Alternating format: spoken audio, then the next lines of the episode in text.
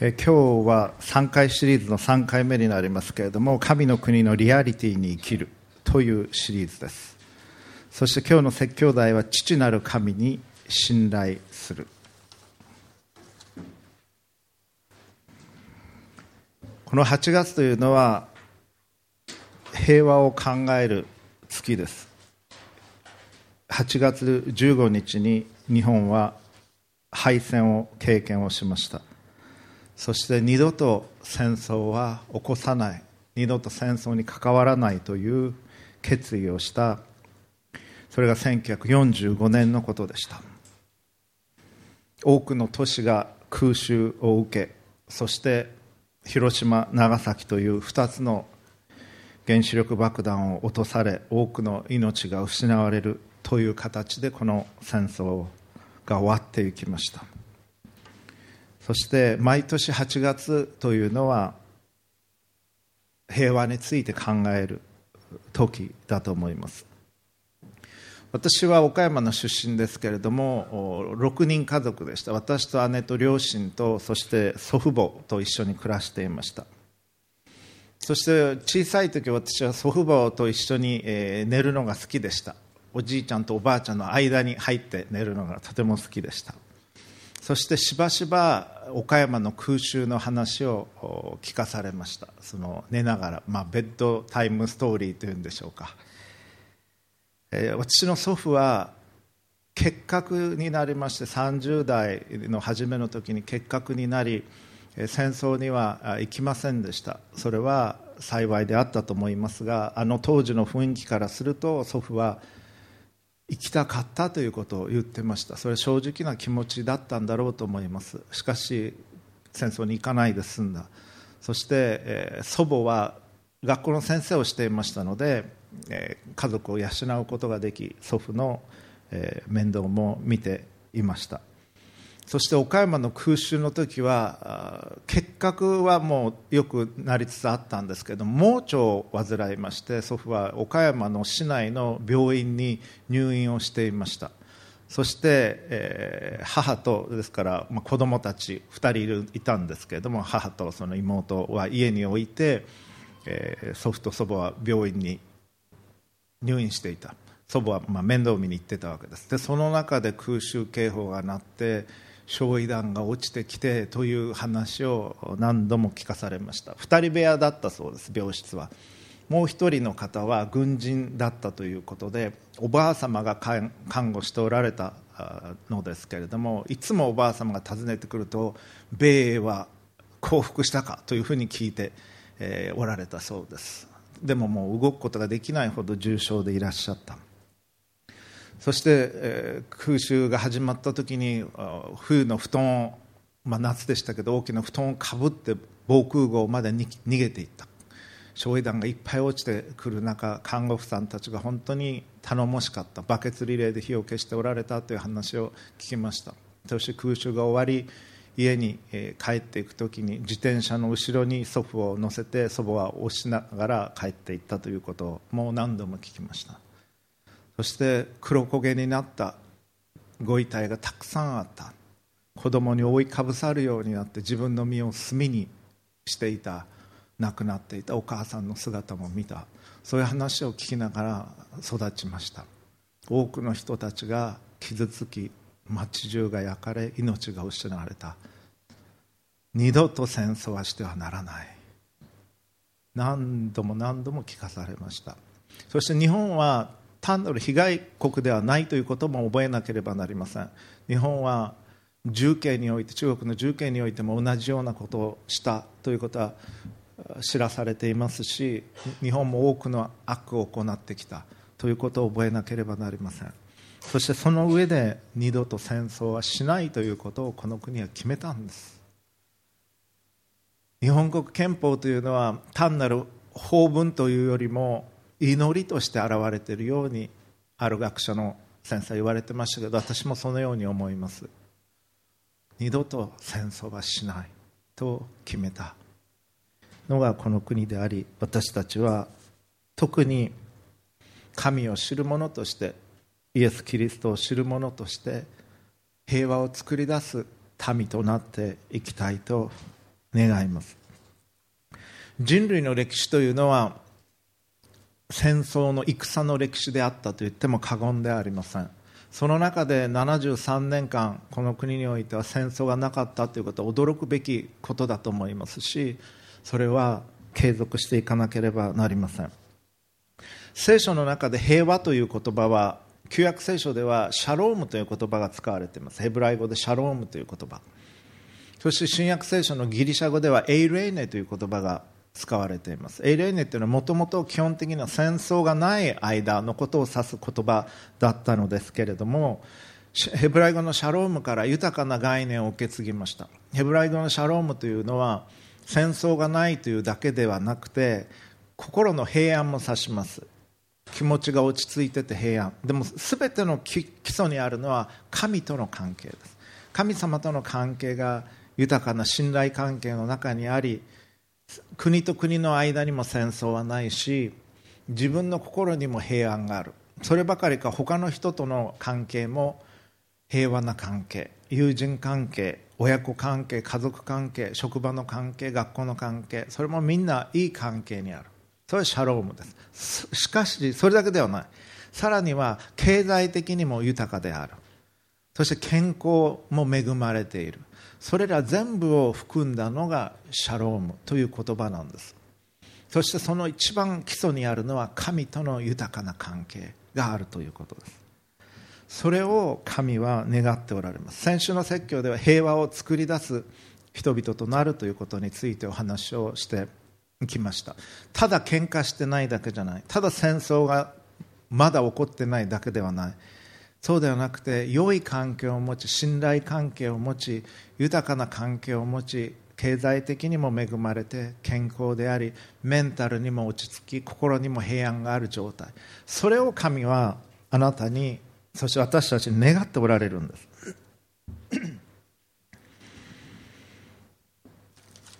今日その平和を生きていくために必要なこと。そしてこれ3回にわたって神の国のリアリティということを私たちは知りその中で生きていく必要があるんだということを申し上げてきていますけれども今日は父なる神に信頼するという題でお話をしていきます。新約聖書の今日のテキストはマタイによる福音書7章7節からお読みしていきます。29節まで。プロジェクターに出ますのでご参照ください。マタイによる福音書7章の7節から。求めなさいそうすれば与えられます。探しなさいそうすれば見つかります。叩きなさいそうすれば開かれます。誰であれ求めるものは受け探すものは見つけ出し叩く者には開かれます。あなた方も自分の子がパンをくださいという時に誰が石を与えるでしょう？また子が魚をくださいというのに誰が蛇を与えるでしょう？してみるとあなた方は悪いものではあっても自分の子供には良いものを与えることを知っているのです。とすればなおのこと天におられるあなた方の父がどうして求める者たちに良いものをくださらないことがありましょう。それで何事でも自分にしてもらいたいことは他の人にもそのようにしなさい。これが立法であり預言者です。狭い門から入りなさい。滅びに至る門は大きくその道は広いからです。そしてそこから入っていくものが多いのです。命に至る門は小さくその道は狭くそれを見いだす者は稀です。偽預言者たちに気をつけなさい。彼らは羊のなりをしてやってくるがうちは貪欲な狼です。あなた方は身によって彼らを見分けることができます。ブドウは茨からは取れないしイチジクはアザミから取れるわけがないでしょう。同様に良い木は皆良い実を結ぶが悪い木は悪い実を結びます。良い木が悪い実をならせることはできないしまた悪い木が良い実をならせることもできません。良い実を結ばない木は皆切り倒されて火に投げ込まれます。こういうわけであなた方は身によって彼らを見分けることができるのです。私に向かって主よ主よというものが皆天の御国に入るのではなく天におられる私たちの父の御心を行う者が入るのです。その日には大勢の者が私に言うでしょう。主よ主よ私たちはあなたの名によって予言をしあなたの名によって悪霊を追い出しあなたの名によって奇跡をたくさん行ったではありませんか。しかしその時私は彼らにこう宣言します。宣告します私はあなた方を全然知らない。不法なす者ども私から離れて行け。だから私のこれらの言葉を聞いてそれを行う者は皆岩の上に自分の家を建てた賢い人に比べることができます。雨が降って洪水が押し寄せ風が吹いてその家に打ちつけたがそれでも倒れませんでした。岩の上に建てられていたからです。また私のこれらの言葉を聞いてそれを行わそれを行わない者は皆砂の上に自分の家を建てた愚かな人に比べることができます。雨が降って洪水が押し寄せ風が吹いてその家に打ちつけると倒れてしまいました。しかもそれはひどい倒れ方でした。イエスがこれらの言葉を語り終えられると群衆はその教えに驚いた。というのはイエスが立法学者たちのようにではなく権威あるもののように教えられたからである。以上です。このマタイによる福音書の7章実は5章から7章に至る箇所を山上の水訓山の上でイエス様が教えを教えられたその箇所としてとても有名な箇所なんです。そしてその最後のところを今日はお読みいたしました。最初のところはイエス様が山にお登りになると弟子たちが身元に来ます。そして正式な教師としてラビとしてイエス様はこの教えを教えられる。イエス様の弟子たちが目の前にいるんですけど群衆がその後ろにいました。そして今最後のところで読みましたように群衆はその教えを聞いてたんです。そして単なる教師のようにではなく学者のようにではなく権威を持ってイエス様がこのことを教えられた。そのことに彼らは驚きを持ちます。ですからイエス・キリストの弟子に語られた言葉であるんですけれども全ての人に群衆に語られた言葉でもあったということを私たちは覚えたいと思います。ですから全ての人が覚えるべき箇所です。クリスチャンであっても practical atheist という言い方をしますけれどもがたくさんいます。実際には無神論の人と変わらないような生き方をしている人たちを practical atheist というふうに呼ぶわけですけれどもクリスチャンと言いながら日曜日の礼拝にも行きながら価値観は他の人たちと変わらず神様がいないかのごとくに振る舞う。神なんかいてもいなくても関係ない。まあいるのかなと食事の時には思い出してお祈りをしたり日曜日には礼拝に来たりするわけですけれども特にクリスマスとかイースターは教会に行ったりするわけですけれども普段の生活ではクリスチャンじゃない人と何ら変わらない人がいます。神がいないかのごとく考え行動するわけです。それは神の国のリアリティに生きているとは言えないんです。神の国のリアリティに生きるということはどういうことなのかというのを今日今日も3回にわたって考えていきたいのですけれども映画なんかでよくこういう場面があります。ものすごく大変な場面でもうどうにもこうにもならないという中でもうあとは祈るしかないというセリフが出てきたりします。それ見て皆さんどう思われるでしょう？ああそうだな。もう祈るしかないな。神様助けてくださいと思うかもしれませんけど、まあ、それはそれでいいんですけどもそれは不十分なんです。祈りというのはもうどうにもこうにもならなくてしょうがないからもう神様に祈ろうかって言うんじゃなくて最初から祈ってください。最初から神に祈り神と共に歩みそして一日を始める時から神様と共におり神は何を願っておられるのか。そして大切な場面でも祈るんです。困った時の神頼みという言葉がありますけれどもクリスチャンであってもなくても祈ったことがない人というのはほとんどいません。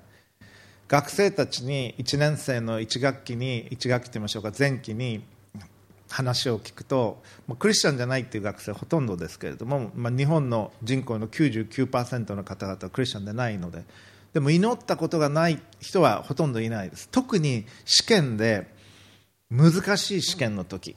でもこれも全然ダメだと思うような時には神様と祈る祈る。これ落ちたら大変なことになる。もう行くとこがないとかいう試験の時には神様確かに祈りました。別に普段信仰心があるわけじゃないんだけど祈りました。もう祈るしかない。という状況になってるわけです。でもクリスチャンになる時には毎日をその日その日を神と共に生きるんです。神がおられ神が見ていてくださって神が常に助けていてくださるということを感じながら生きていきます。それが神の国のリアリティに生きるということです。今日の説教一言で言うと父なる神に信頼をしてくださいということです。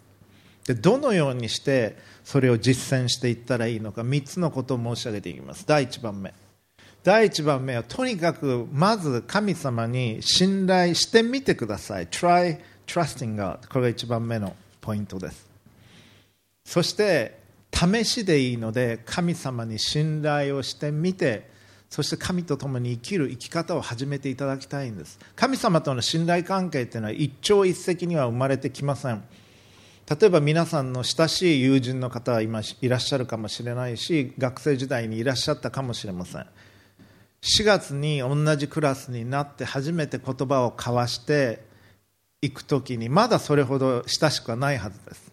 ああこんにちはとか、えー、あのそういうとこから始めていくわけです。どこに住んでるんですか？とかそういうところから始めていくと思いますけれどもでも何ヶ月も経ちあるいは1年2年3年一緒にいろんなことをしていく中でとても親しくなる友人というのはいます。それはさまざまなことをしていく中で友情が深まっていった信頼が深まっていったわけです。同じように神様との信頼関係というのもさまざまなことを経験していく中で神がその祈りに応えてくださった。神は愛してくださってるんだというのを分かっていく中でだんだん信頼が深まっていくんです。私も最初に教会に行った時から神のことをすごく信頼しているわけではなくて最初に教会に行った時は神がいるのかいないのかわからない。そこからのスタートでした。そして神がおられるというのは分かった時もでも全部神様に任せていいんだろうか。ある程度自分でやらなきゃいけないんじゃないだろうか。自分の方が神様よりよく分かっている部分もあるんじゃないだろうか。神様に信頼して神様あなたが願っておられること何でもやりますって言ってなんかとんでもないことになるんじゃないだろうか。とか思いまして無理なこと言われるんじゃないだろうかとか自分がやりたくないこと言われると嫌だなとか自分の願っている進路と違う道を示されたら嫌だなとかそれはもう随分思いました。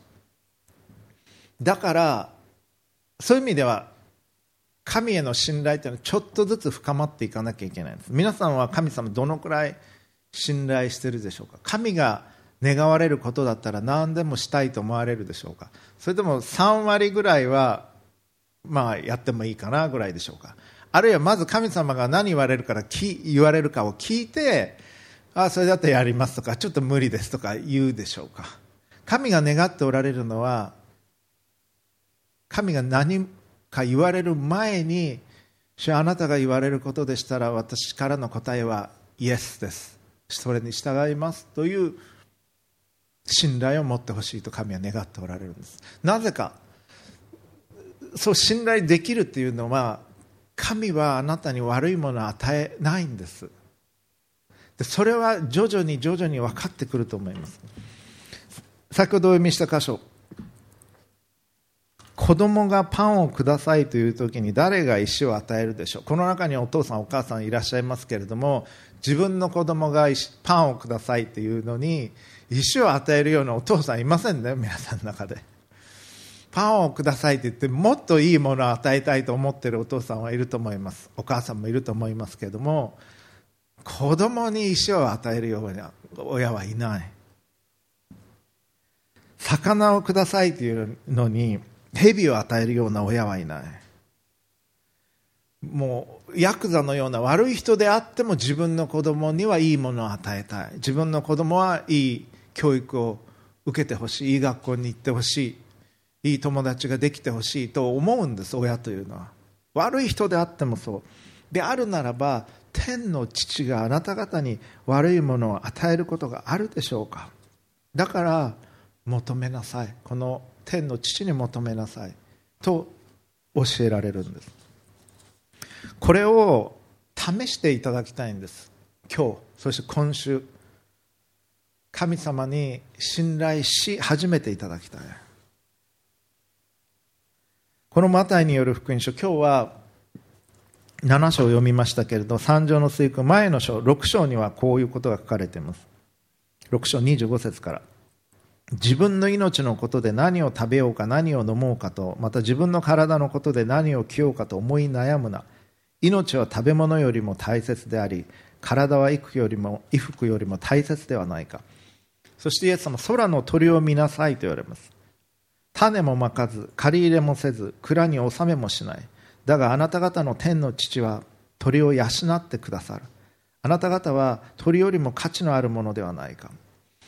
これが天の御国のリアリティに生きる生き方なんです。同じものが網膜に映ってるのに同じものを見てるのにイエス様は天の御国のリアリティに生きていました。天の父と共におられていました。御父がいつも共におられることを感じ御父と共に歩んでおられた。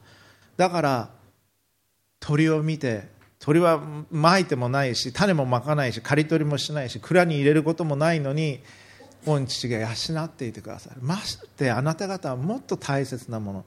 御父はあなた方のことを愛し養っていてくださる。そのことを教えてくださるんです。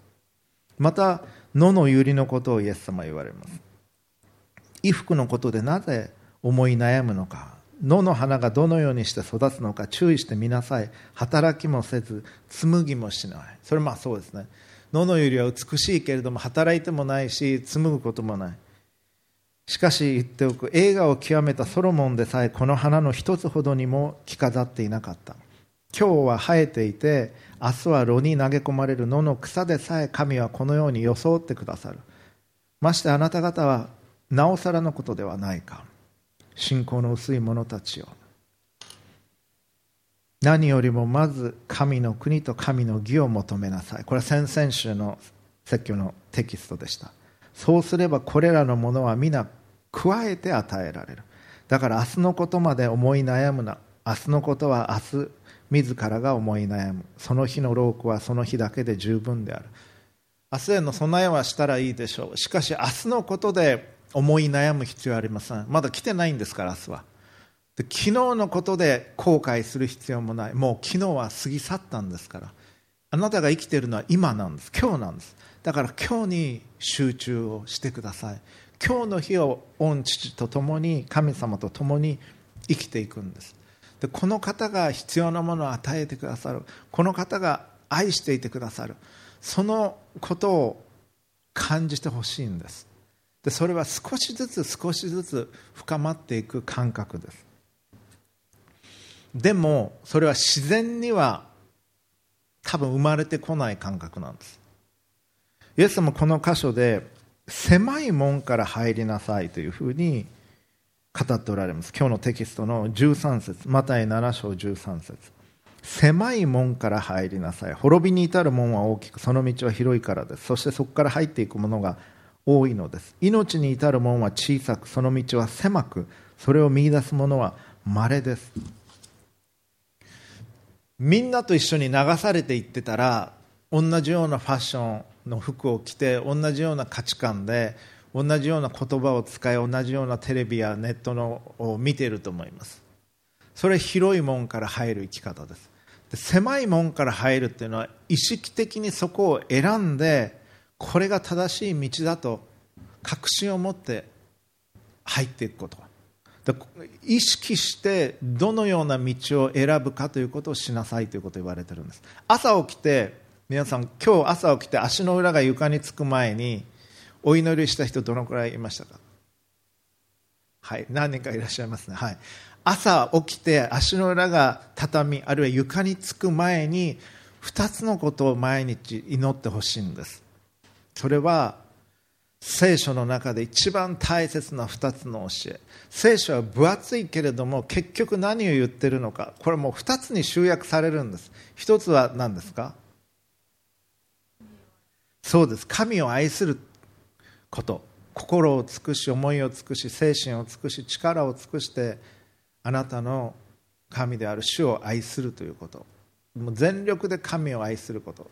ですから朝起きて足の裏が床につく前に神様今日心からあなたを愛することができますようにとまず祈るんです。そして2番目に大切な聖書の中心は何ですか？はいそうです。自分を愛するように隣人を愛すること。それがキリスト教の中心です。もうそれが本質なんです。それがコアです。神を愛すること。そして自分を愛するように隣人を愛すること。ですから足の裏が床につく前に神様今日あなたを愛し自分を愛するように人を愛する歩みをすることができますようにと祈ってから一日をスタートしていく。狭い門から入ってください。意識的に選んでください。そしてそれが習慣になるようにしてください。あなたの人生の。朝起きてからの。そして神それは神の御心にかなう祈りです。神が願われる祈りです。そしてそそういうふうに神様にあなたの心が重なっている時に求めるんです。必要なものを。求めなさい。そうすれば与えられます。神に心が重なり神を愛し隣人を愛そうとしている時に神は必要なものを与えてくださいます。そして叩く時にそれが開かれていく。探すものは見出していく。神への信頼をし始めてみてください。これすごく大切なことです。どうかプラクティカルエイティストにならないでください。実践的無神論者っていうとなんかこなれてない日本語ですけれども無神論者と実際に変わらないような生き方をしている人のことを指しますがそういう生き方をしないでいただきたい。そして2番目。2番目は上にあるものに心を定めるということです。上にあるものに心を定める。上にあるもの天にあるもの神様のことを思って一日を始めていくんだ。その中で生きていく。新約聖書のコロサイ書3章1節にこういう言葉があります。こういうわけでもしあなた方がキリストと共によみがえらされたのならすなわちクリスチャンになったのならということです。上にあるものを求めなさい。そこにはキリストが神の右に座を占めておられます。洗礼式で今洗礼の準備をしておられる方いらっしゃいますけれどももう証も書き終えられてそしてすべて、えー、もう場所も予約ができました。すべて滞りなく進みますならば今日の週報に書いてありますけど9月30日に洗礼を式を行います。洗礼式というのは水に浸かります。水につけますその人のこと。そして全身が浸かります。そして牧師が起こします。それはイエス様の十字架と死と復活を象徴的に表しています。古い自分が死にそしてイエス様は3日目によみがえられました。新しい命としてよみがえってくる。それを象徴的に表しています。そういう意味でキリストと共によみがえらされたのならば古い自分が死に上にあるものを求めなさい。そこにはキリストがおられ神の右の座におられる。その神の国を求めなさいということを言われてるんです。でこれをしていくのにすごく有効なのがまず朝起きてからのそのすぐのお祈りですね。そして多くの場合電車使うこと多いでしょうから駅に行く前に主の祈りを祈る。先ほども主の祈り祈りましたけれども主の祈りというのは本当に大切な祈りなんです。イエス様が教えてくださったこのように祈りなさいという唯一の祈りですから大切なじゃないわけがないんです。でもしばしば教会では礼拝では一応祈るけれどもほとんど忘れられているということはあると思います。クリスチャン生活の中で。ですから私たちは主の祈りを本当に大切にしたいと思います。その一番最初は天にいらっしゃる私たちのお父様天に増します。我らの父よと祈り始めます。天にいらっしゃり私たちのことを愛していてくださり私たちがパンを求めるときに決して石などをお与えになることはなくさらに良いものを与えてくださろうとしておられる愛なる父であることをまず覚え天にいらっしゃる私たちのお父様と呼びかけます。そうやって祈りを天に向かって立てるんです。そして御国が来ますように。神の国がこの地上に実現するように。そして御心が天で行われるように。この地において実現しますように。私の人生において実現しますように。そして神の皆が崇められるように。聖なるものとされるように。そのことをまず祈っていく。それから日々の糧を求めていきます。そして人を許しますということを言います。私たちの罪も許してください。誘惑に陥らないように守ってくださいと祈っていきます。これを心を込めて祈るときに心を込めて祈るときに心を込めて祈るときに人格が変わります。私はそれを経験しました。本当に心から主の祈りを祈るならばあなたは変えられます。本当です。主の祈り駅に行く前に行く途中で天を見上げながら空を見ながら祈ってくださいって言ってますけれども先週祈った人どのくらいいますか？はいちょっと増えましたね。はい。お祈りしてください。主の祈り。これはとても大切な祈りです。そうやって一日を始めていくんです。神が信頼に足るお方であることを愛の方であることを覚えてその日を生き始めるということ。それが神の国の市民としての生き方です。神を信じる人神と共に生きる人というのは神の国の市民です。この国に日本に生きていてもあるいは別の国に生きていてもprimary citizenship 第一の自分にとってのアイデンティティというのは神の国です。イエス様はこの地上に天の国から御国から下ってこられましたけれども天の御国のものとして語られ天の御国のものとしてイエス様は振る舞われ天の御国のことを人々に伝えられた。そしてそれがリアルなんだということが分かるようにしてくださったです。でそれは神がどのように思っておられるか。神のことは目に見えないですからつい我々は目に見える物質的なものがリアルに思えます。ででも目に見えないものはないわけではないんです。前にも言いましたけれどもあなたの心はありますか？ありますね。心がない人ってないと思います。いやあなたには心ありませんって言われたら失礼なって思いますよね。じゃあ見せてくださいって。いや見え見せられませんけど心はありますってみんな思うと思います。心はあるんです。リアルなんです。見えないものの方がそういう意味でもっと大切です。誰かがお花をプレゼントしてくれたあなたに。花それ自体よりも物質的な花それ自体よりもお花をプレゼントしたいと思う心の方が尊い。見えないものの方がもっと尊いんです。見えるものは朽ち果てていきます。お花であるならばこの夏の季節だって1週間持つかどうかでしょう。でもその愛する思いっていうのは花が枯れたからって言ってお芝居になるわけではない。神は目に見えないんです。目に見えないからといっておられないわけではない。この物質的なものよりももっと大切なもの。天の御国っていうのは肉眼で見えるようなものではないけれどもリアリティとして存在してるんです。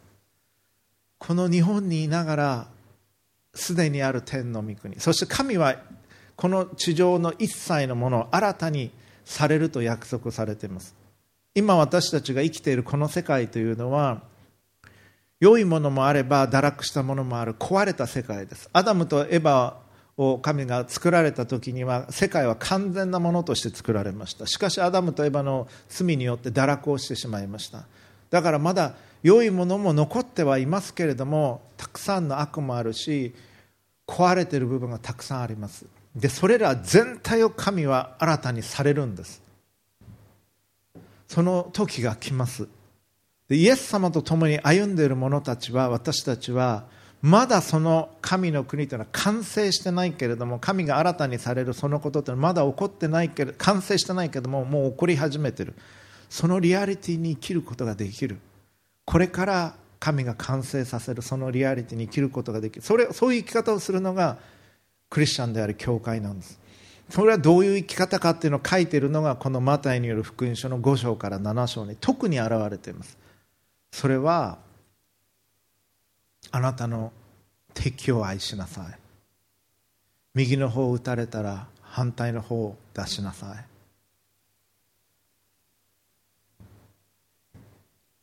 い。1キロ無理やり歩かされたらその人と一緒に2キロ歩いてあげなさい。善を持って悪に打ち勝ちなさい。そういう生き方をする。それが神の国の生き方です。それは意識して選び取らなければ生きることができない生き方なんです。狭い門から入らなければならない。上にあるもの神は何を願っておられるのか。それを求めていく。そしてその神の国の一番大切な本質は愛するということです。先ほど聖書の中で一番大切な2つの戒め2つの教えについて言っていただきました。一番大切なのは神を愛するということでした。そして2番目に大切なのは自分を愛するように隣人を愛するということでした。2つとも愛するということなんです。愛するということが神の国の中心的な事柄です。聖書は神は愛なりと語ります。神は愛以外の動機によって何もされない。クリスチャンになるということはあれをしちゃいけないとかこれをしちゃいけないとかあれをしなきゃいけないとか戒律に縛られることではなく神を愛し隣人を愛する生き方をするということなんです。逆に言うと毎週礼拝に来てて聖書研究会もしてお祈りもしていろんなことをやっててもあなたの心に愛がないならば神の思いに沿った生き方していないんです。真面目でいろいろやる奉仕もするクリスチャンであっても神を愛する愛隣人を愛する愛がなかったらクリスチャンとしての歩みをしていることにはならないんです。逆に言うとそれらのことがまあおろそかになっていても神を愛し隣人を愛する生き方をしている人はより神の心に沿った生き方をしているんです。自分の心の内に神を愛する愛隣人に対する愛自分のお父さんお母さんに対する愛家族に対する愛お友達に対する愛があるかどうかというのを私たちは問わなければならない。私たちは時に愛が育ってないことがあります。いろんな知識が増えても聖書の知識が増えても神学を学んでも神を愛する愛がないなら神の心に沿ってないんです。そして先ほどお祈りした主の祈り私たちの罪をお許しください。私たちも私たちに罪を犯す方々のことを許しますというふうに祈っています。これも大切なことです。許すということ。もしあなたが誰か許せない人がいるならば神の心に沿った歩みをしておられない。神を愛し隣人を愛しひどいことをされてもその人のことを許す。でこれはね自然なことじゃないんです。ひどいことされたら昆虫症と思うのが自然です。悪いことされたら仕返ししたくなる。それが自然です。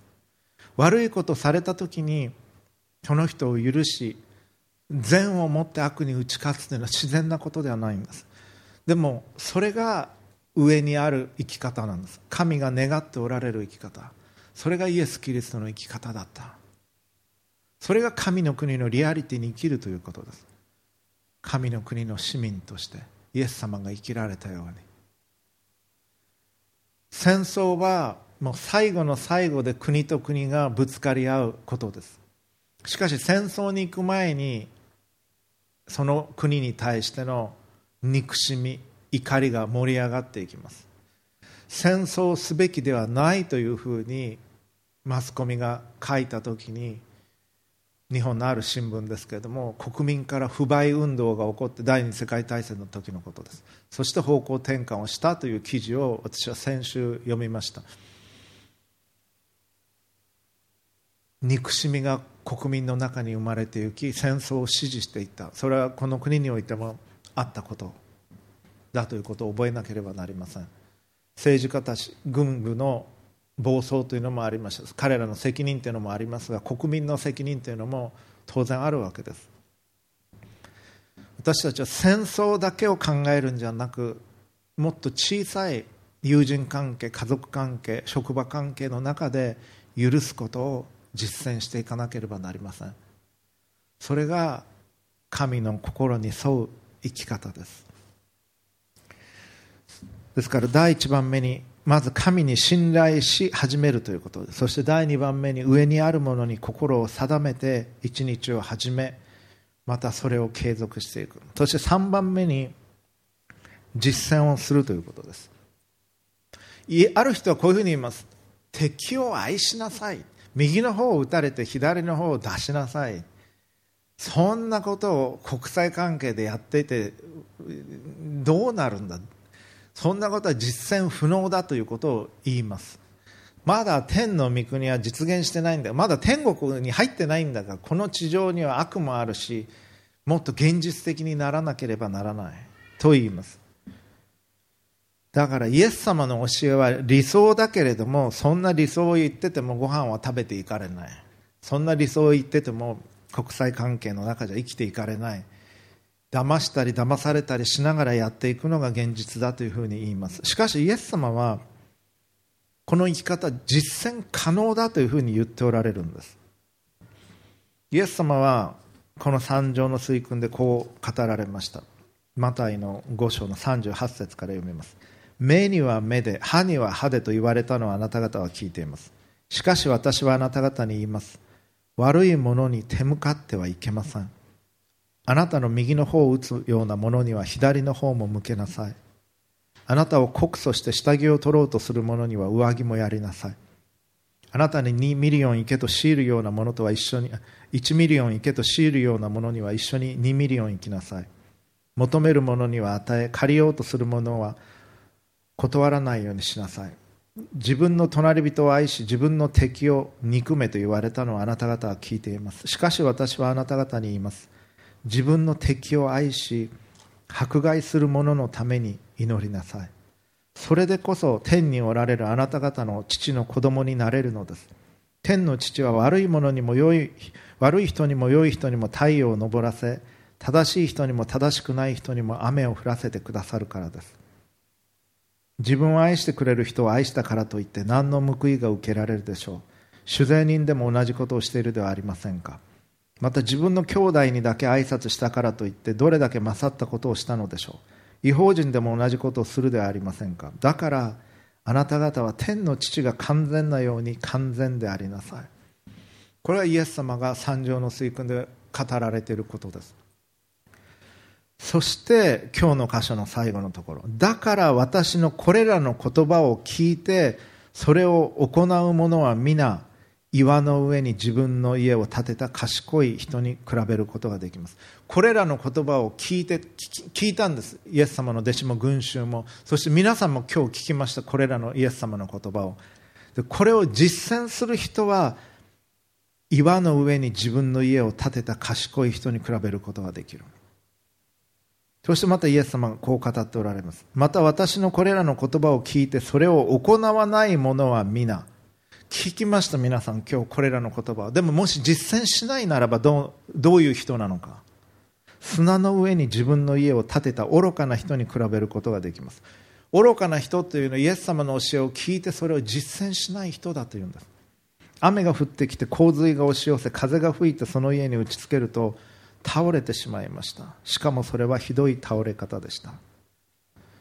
イエス様はこれ実践するものとしてお語りになったということを言われているんです。単なる理想論としてできたらいいね。天国に行ったらこうなるんだろうなという話ではないということです。それを日々の中で実践をすることができる。でイエス様はそれ実践されたんです。ひどいことをされても罵られても罵り返ること返すことはしなかった。イエス様は右の方を打たれて左の方を出すような生き方をされました。イエス様は不当な裁判にかけられ十字架にかけられる時黙ってほふり場に引かれていく子羊のように十字架を背負い血だらけになってカルバリの丘に向かわれました。イエス様は自分を十字架に釘付けにした人たちを目の当たりにして彼らが罵るのを見て許しを語られました。父を彼らを許してください。彼らは何をしているのかわからないんです。イエス様最後の最後まで人々を愛し抜かれました。いやイエス様は愛している人たちによって十字架につけられたんです。その人々を最後まで愛し抜かれた。そんな生き方が可能なのかと思うような生き方をされたんです。そのような生き方をしなさいと言われた。そしてそのような生き方をするようにと人々にバプテスマを授け洗礼を授けイエス様の弟子として育てなさいと言われたんです。ですから洗礼を受けられる方々それはあなたがそのような生き方をし始めるキリストの弟子としての一歩を踏み出すということなんですそれが。イエス様の言葉を守るようにそういう生き方をするように教えなさいと言われた。実践をするということ。それがイエス様が求めておられることです。天に宝を積みなさいと言われました。この地上にあるものどんな宝物であっても時が経つと錆びてゆき腐ってゆきシミになっていきます。でも天の御国に宝を積むと善をもって悪に打ち勝つ困ってる人を助けるひどいこと言われた時に優しい言葉で返す。困ったる困ってる人を助けてあげる。弱ってる人を励ましてあげる。支えてあげる。これは神が喜ばれる生き方です。そういう生き方をする時にあなたは天に宝を積んでるんです。そして神はその宝をあなたが天に来られた時にお与えになります。そしてそういう生き方をするときに 心配しない生き方になります。野の百合を見空の鳥を見天の父が養っていてくださり天の父が支えていてくださるということが分かるときに明日のことで思い煩わなくなります。明日のことはまだ分からないんです。何が起こるか。だけど今から心配する必要ない。今日の日を神と共に生きる。神の愛のうちに生きる。そしてその神の愛が肌で感じられるほど近くに御父と共に生きていただきたいんです。そういう生き方があるんです。それがクリスチャンとして生きるということ。そして神の愛をいっぱいに感じながら神を愛し隣人を愛する生き方をする。まずそれをクリスチャンがしなければなりません。世界の人口の33%がクリスチャンという統計があります。クリスチャンが本当にそういう生き方をするときに戦争が起こらなくなると思います。起きにくくなると思います。本当に神の愛を感じ神を愛し隣人を愛する生き方を洗礼を受けているクリスチャンがするときに平和が実現し始めていくでしょう。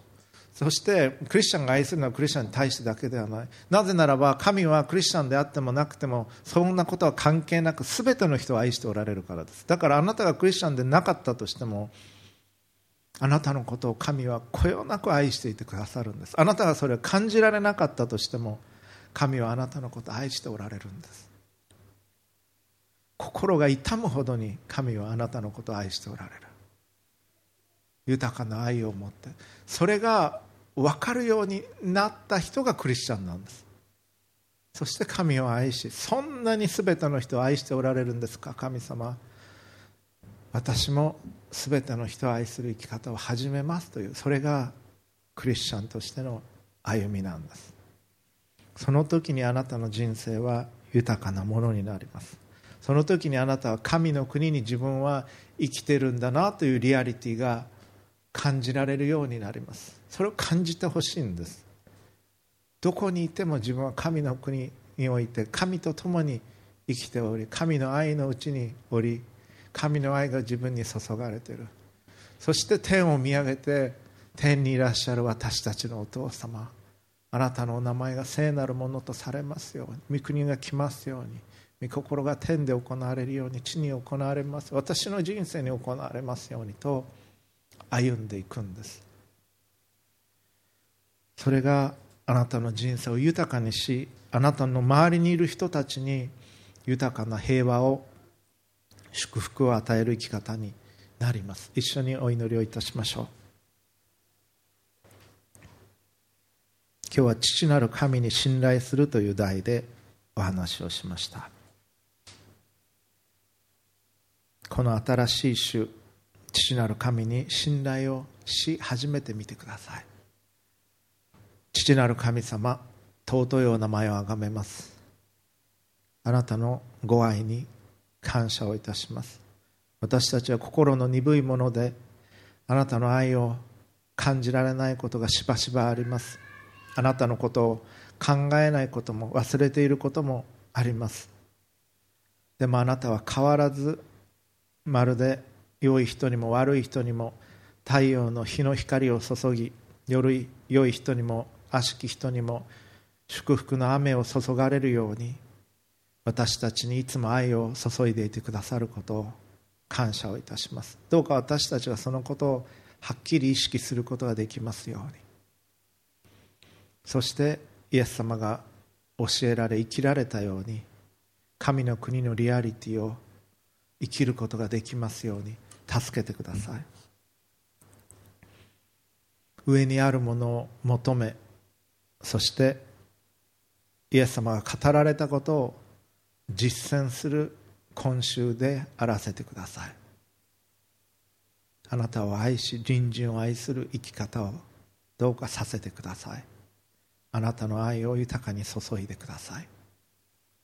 私たちのうちに平安を与えください。そして私たちが常に善を行うことができますように。